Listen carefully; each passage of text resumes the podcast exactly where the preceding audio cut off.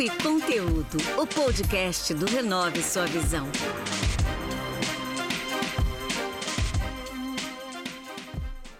Olá pessoal, eu me chamo Marcos Menezes e esse é mais um episódio do podcast Papo e Conteúdo.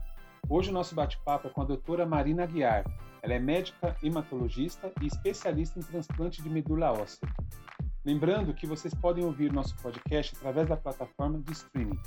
Também no Instagram, arroba Papo Conteúdo, pelo canal do YouTube Renove Sua Visão e no site da Rádio Social Plus Brasil. Como vai, doutora Marina? Tudo bem? Bem-vinda! Olá, tudo bom? Maravilha. Quero te agradecer aí pela sua participação. Nosso bate-papo vai ser muito legal você poder contar a sua história e inspirar a todos. O prazer é todo meu. Uma honra estar aqui conversando com vocês. Show de bola. Bom, você tem uma história, como eu falei, uma história incrível, né? Superação realmente admirável. Mas eu queria que você contasse para nós onde você nasceu e o que de fato aconteceu com você. Eu nasci na cidade de Goiânia, Goiás. Nasci no dia 3 de maio de 1988. Sempre tive uma infância normal, era uma criança super saudável.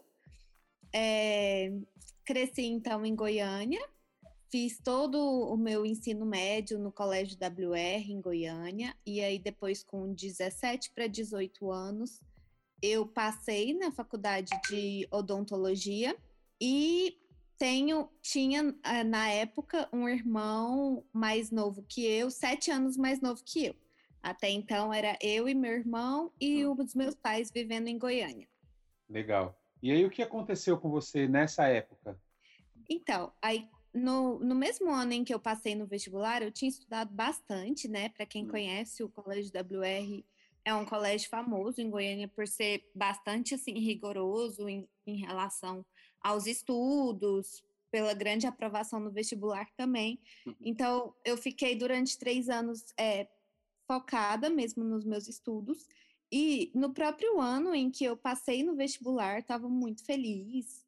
Tinha passado na UFG para odontologia alguns meses depois eu comecei a sentir fortes dores na perna. É, associada a isso, eu também tinha febre. Nos exames laboratoriais, eu, eu tinha uma anemia. Na época, procurei vários médicos, mas não tinha um diagnóstico específico do que era. Fiquei mais ou menos uns quatro meses dessa forma, com muitas dores e passando muito mal, perdendo peso.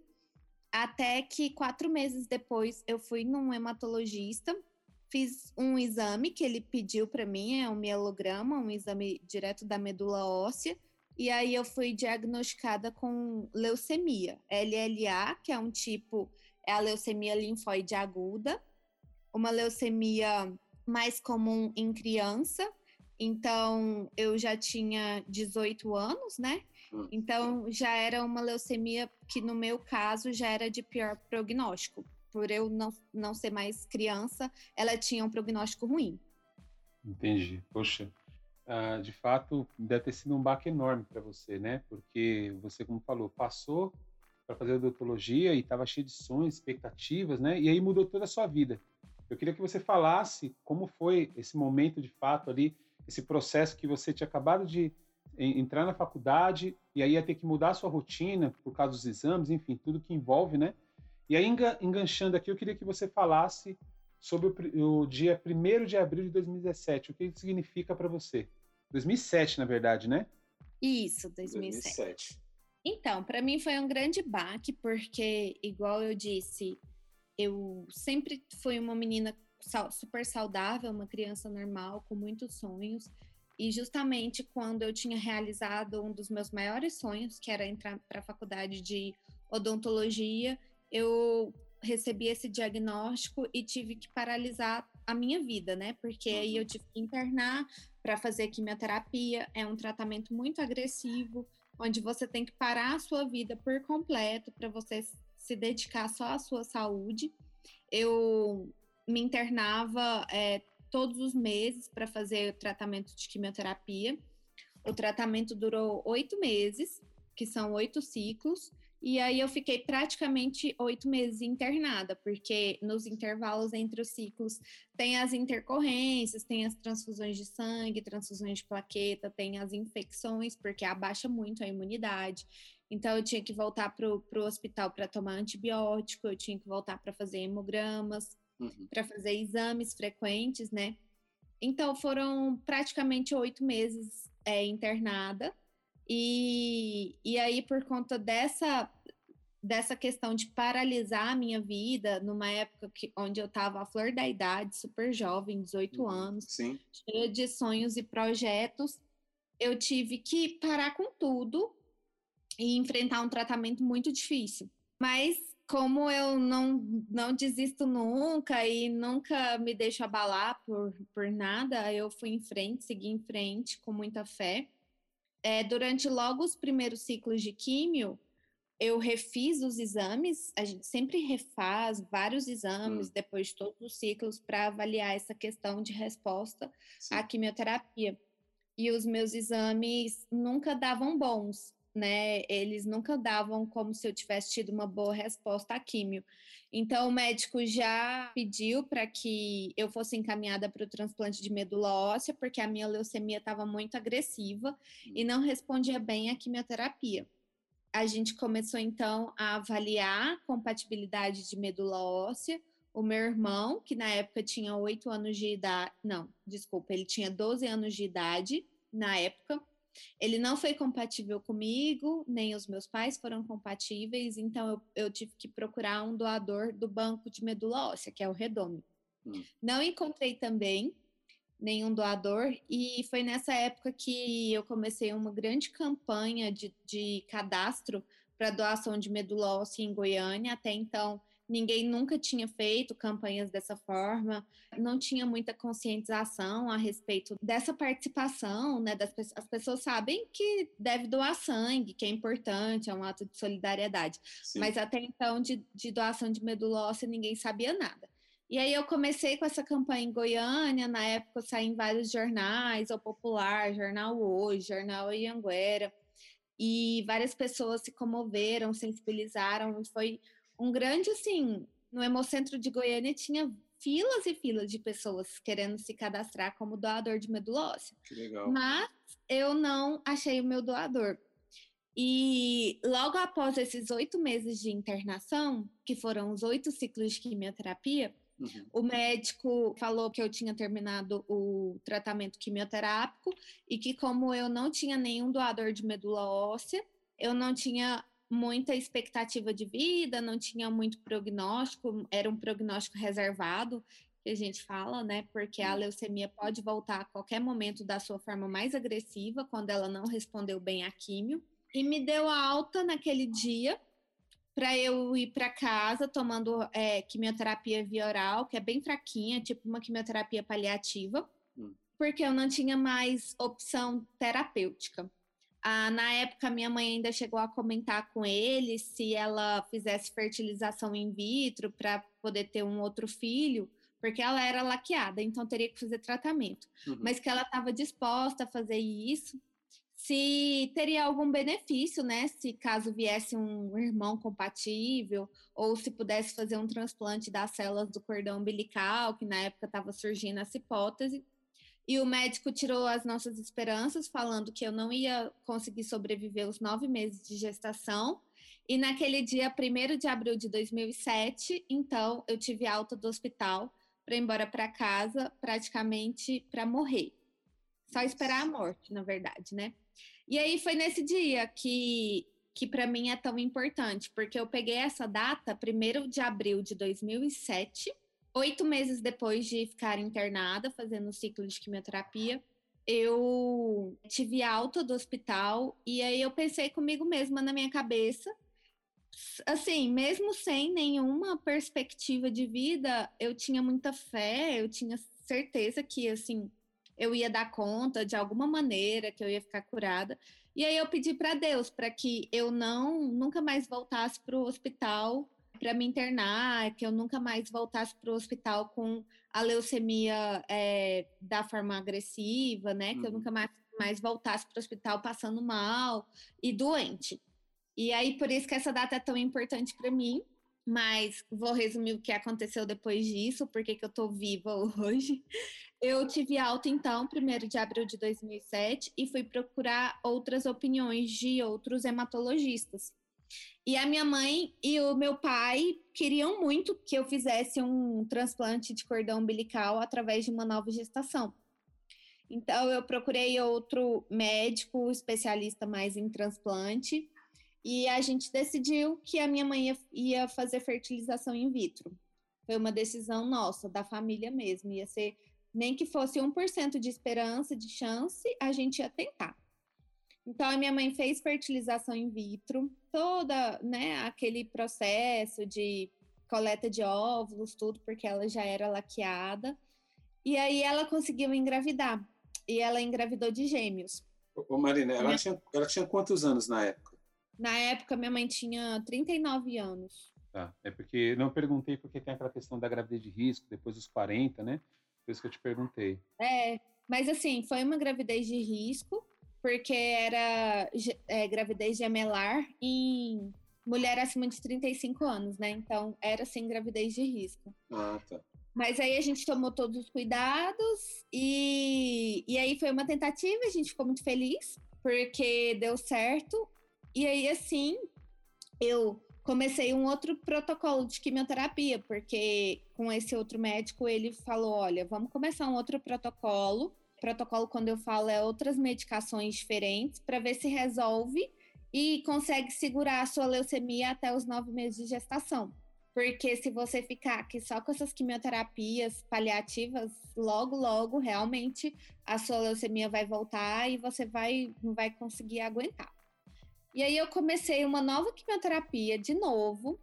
Então eu ficava no hospital mais ou menos umas três vezes na semana ficava indo e voltando para casa, né? Enquanto a minha mãe estava gestante, até conseguir esperar o parto.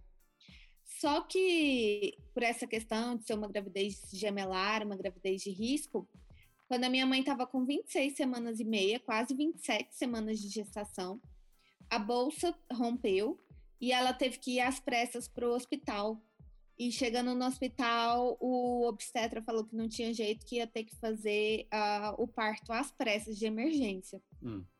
Na época, a gente ficou assim muito apreensivo, porque tinha risco tanto para os bebês, que eram mu muito prematuros, não estavam com o pulmão formado ainda, etc. E hum. também porque quando uma gestação é muito prematura, ela vem com pouca quantidade de células da placenta e do cordão umbilical, que dá para fazer o transplante. Então, não era isso que a gente queria, né? A gente queria uma gestação a termo, com bastante sim, sim. quantidade de células para eu poder fazer o transplante. Mas o médico disse que não teria jeito de adiar a, a gestação porque era risco de vida. E aí, então, minha mãe teve os meus dois irmãos gêmeos, é, e fez a coleta das células e realmente as células foram muito pouquinhas, muito poucas para mim. Impossível de eu fazer um transplante de cordão umbilical com essas células. Então eu fiquei sem a minha chance de transplante e fiquei com os meus irmãos em estado grave na UTI porque eles tinham 900 gramas só. Nossa. Tiveram que ficar com capacete de oxigênio porque o pulmão não estava formado ainda. E aí meio que a gente perdeu as esperanças de novo, né?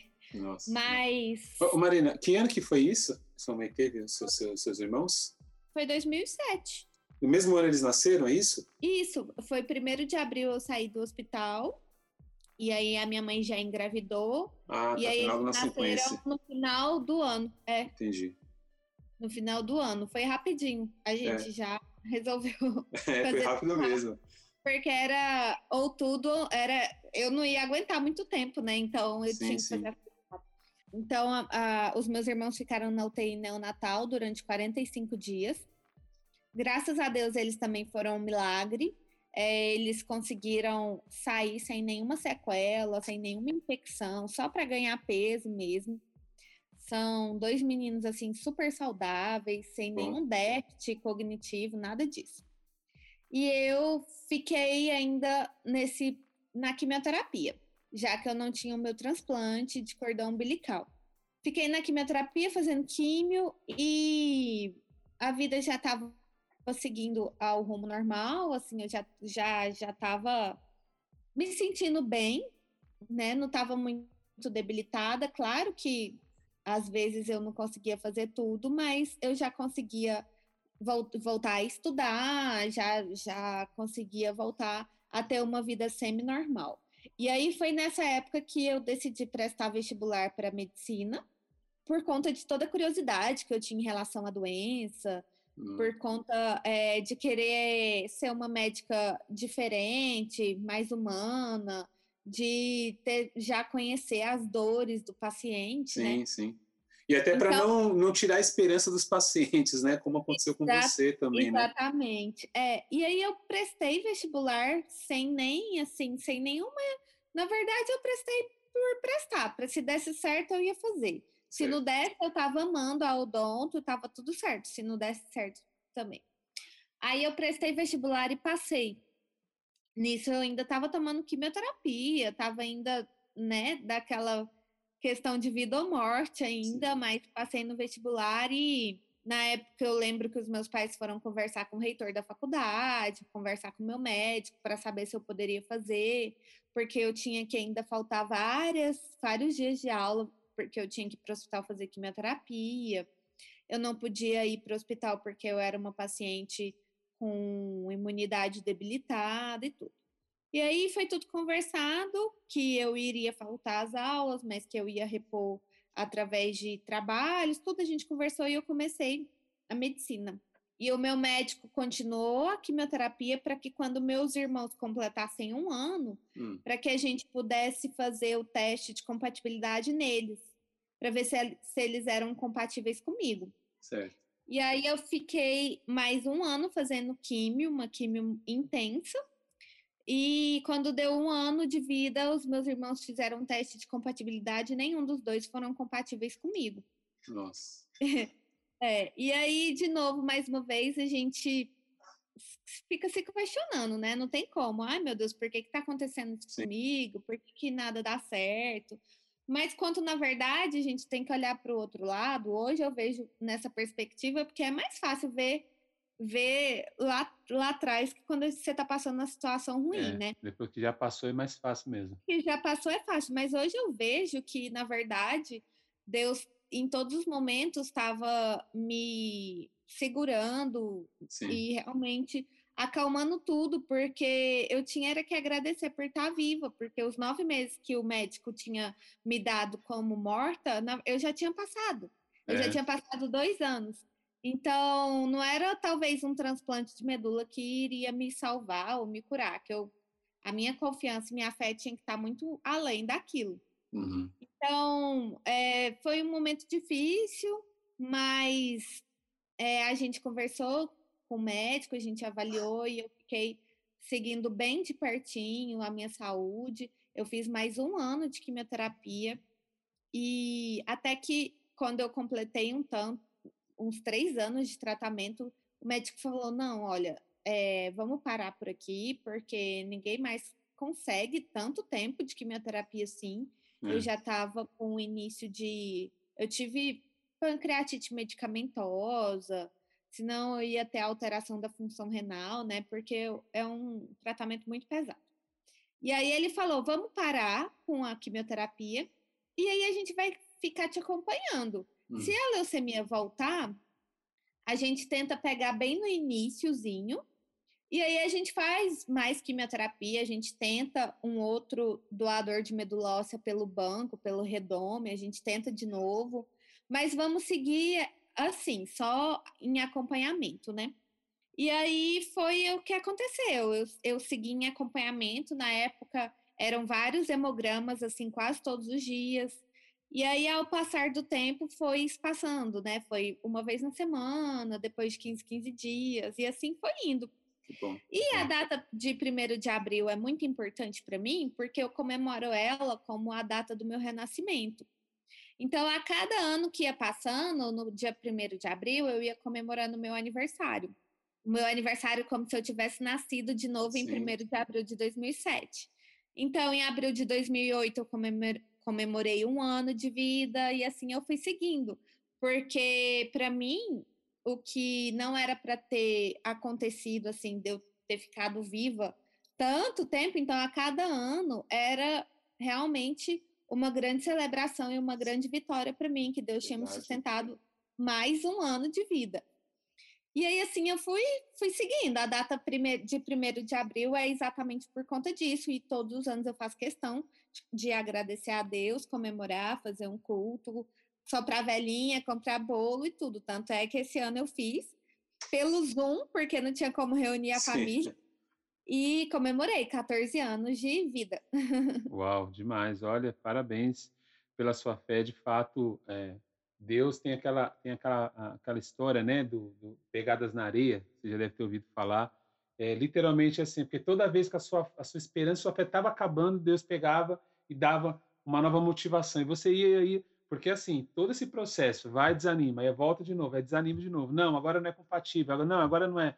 Todo esse processo e, e, isso é realmente é muito especial, assim. Parabéns e glórias a Deus pela sua vida, porque de fato, por tudo que você passou, realmente não é fácil. E sua família, o mais importante é que eles estavam do seu lado, te apoiando com a esperança. Não, vamos lá, vamos tentar. E como você falou, 1% de esperança a gente vai tentar, né? Isso é muito legal. Eu queria que você falasse hoje, você como médica, você podendo encorajar e animar as outras pessoas que passaram por esse processo e como é que é a reação dessas pessoas quando te vem, quando você fala sobre isso tudo para elas, né? E falou, olha, está vendo, você está hoje nessa situação, mas eu já passei por isso e, e hoje eu já me estou curada, né? Eu queria que você falasse um pouco como que você era essa parte motivacional, inspiração para essas pessoas. É, é, muito exatamente isso que você falou. Inclusive, eu falo isso muito no meu Instagram, que é através do Instagram que eu faço essa parte motivacional para eu tentar alcançar até mesmo outros pacientes que não sejam daqui de Brasília, né? Então, eu falo muito isso. Faça o do seu 1% o 100% que você precisa. Então, assim, na época, eu devia ter 1%, 2% de chance de vida.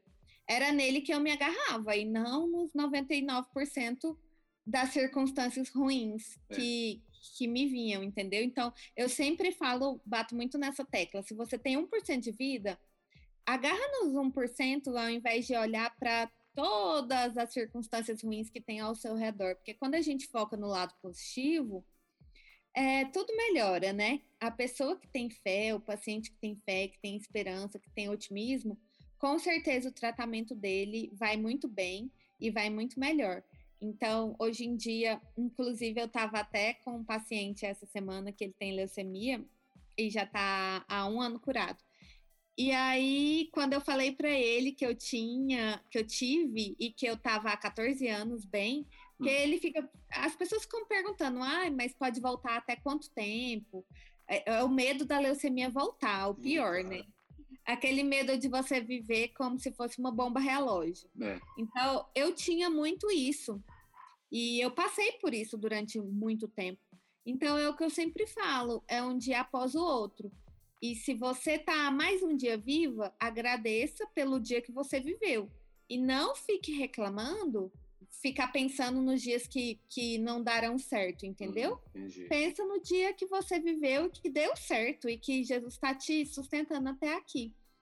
Então, essa parte é muito legal, porque como eu já estive do outro lado, eu posso encorajar as pessoas, falar de como vai ser, para pensar sempre para o lado positivo, que dá certo, encorajando as pessoas a não desistirem nunca da vida, Sim. nunca, nunca desistir e sempre ter fé em Deus, porque eu acho que isso é o primordial num tratamento como um todo. Não, é muito bom. E, e, e para quem está nos ouvindo, eu, eu a primeira, a primeira vez que eu fiquei sabendo da doutora foi num post de uma outra pessoa no LinkedIn Aí tá uma foto assim, de um lado você com leucemia do outro lado você como médica. Aí eu olhei, eu falei, uau, tem algo aí interessante nessa história. Aí fui atrás e a gente estava tentando marcar o, o, episódio porque eu falei assim, puxa, realmente, porque tem muitas pessoas que se recuperam e às vezes compartilham, né? Mas você não só se recuperou, como você também quis ser médica para ajudar, não só na parte do tratamento em si, mas também como motivação para essas pessoas, que elas podem também, né? Como você falou, esse 1% que você falou, de fato, é, é muito importante, porque ah, eu falo até de mim, é, é, muito mais fácil reclamar dos 99% que dá errado. Ah, mas por quê? Ah, mas por que aquilo? Ah, e esquece do 1% que está dando certo, né? Então, realmente, isso faz total diferença é, na, na, na, forma de enxergar a vida, é, porque problema todo mundo vai ter, né? Você teve um problema seríssimo de leucemia, eu nunca tive, graças a Deus, mas eu tenho outros problemas e que às vezes para mim parece uma leucemia, né? Ah, acabou minha vida. Uhum. E tem outra questão que eu esqueci de falar, é que quando eu terminei a faculdade de medicina, né? Foi uma alegria muito grande, meu médico chorou, me abraçou de emoção. E aí eu fui, eu fiz residência de clínica médica em Brasília e depois eu fui fazer residência de hematologia, porque era isso que que ardia meu coração, era isso que eu, que eu precisava fazer mesmo, era esse, esse o meu propósito e o meu sonho. E aí, quando eu fui prestar as provas de residência, eu prestei, passei em alguns lugares, mas o ano que eu, que eu fui fazer as provas foi o primeiro ano que, abri, que o MEC abriu a residência no hospital onde eu tinha feito o meu segundo tratamento de quimioterapia, em Goiânia. Nossa. E aí eu achei, eu falei assim, gente, que coincidência, não tem lógica, né? É muita coincidência. E aí eu fui e prestei a prova. É. E aí eu fui a primeira residente do Hospital do Câncer de Goiás a fazer residência de hematologia. E aí me veio aquela frase na cabeça do dia 1 de abril para eu nunca mais voltar no hospital como paciente. Mas aí eu voltei três anos depois como médica. Show. E aí as, as enfermeiras, os maqueiros, o pessoal tudo me conhecia e me davam os parabéns, né? Então foi muito legal. Sim, nossa.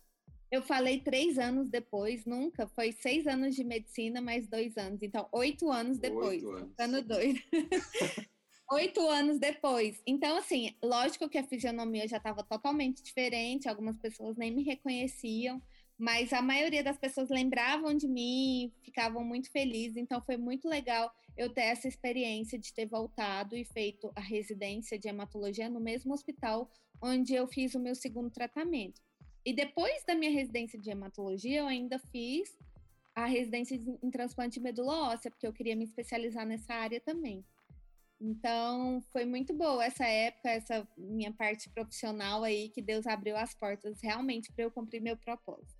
É, eu fico até imaginando você falando isso, é você voltando, né, e passando pelos corredores, pelas salas, e imaginando assim, meu Deus, eu estava aqui há oito anos atrás, com a expectativa zero, o médico falando, olha, não esquece, é, como você falou, é, nove meses, né, no máximo de, de, de, de expectativa de vida, e hoje você voltando, né, para aprender, para ajudar outros, né? Isso de fato, olha, é, é, é de fato muito especial, muito especial mesmo. Eu nunca tive uma uma experiência dessa, mas quem já passou por isso, né? Não no fato de ser uma médica, mas quem passou por um, algo muito sério na vida e, e, depois poder voltar no lugar e olhar e ter essa, essa, essa algo na, na, na mente, assim, essa visão de poder recordar e falar assim, Deus, obrigado. E como você falou, é acordar cada dia agradecendo pela vida, né? Porque realmente esse turbilhão de coisas que você teve na sua vida de fato vai ficar, né? E com certeza você inspira e vai inspirar muito mais pessoas ainda ah, com seu exemplo, com a sua fé, sua esperança, perseverança, da sua mãe também de, de querer pagar esse preço, né? Mesmo com todos os riscos que envolviam, né? Mas, doutor, eu quero te agradecer. Ah, eu sei que a gente poderia ficar falando mais aqui, mais detalhes, né? Perguntar mais coisas, mas eu acho que as pessoas depois vão poder também conhecer, entrar no seu Instagram, vou deixar aqui na descrição para as pessoas poderem conhecer, perguntar mais, ter mais dúvidas, né? E, e, poder se inspirar ainda com outras outras histórias, outros momentos que você vai poder compartilhar. Mas eu sempre faço, eu peço sempre para todos os convidados e convidadas deixar uma frase, um trecho de uma música ou algo que você gosta, que ajuda ou ajudava você nesses momentos difíceis da vida.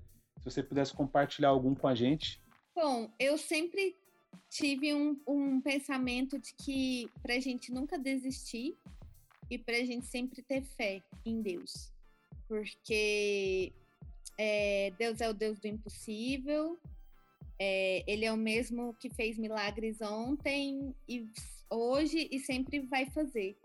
Então, a mensagem que eu queria deixar mesmo é essa, para se você estiver passando por um um problema na vida, seja ele qual for, problema de saúde, problema de vida ou morte, é, para nunca desistir, porque quando a gente desiste é uma opção, né, de nem tentar.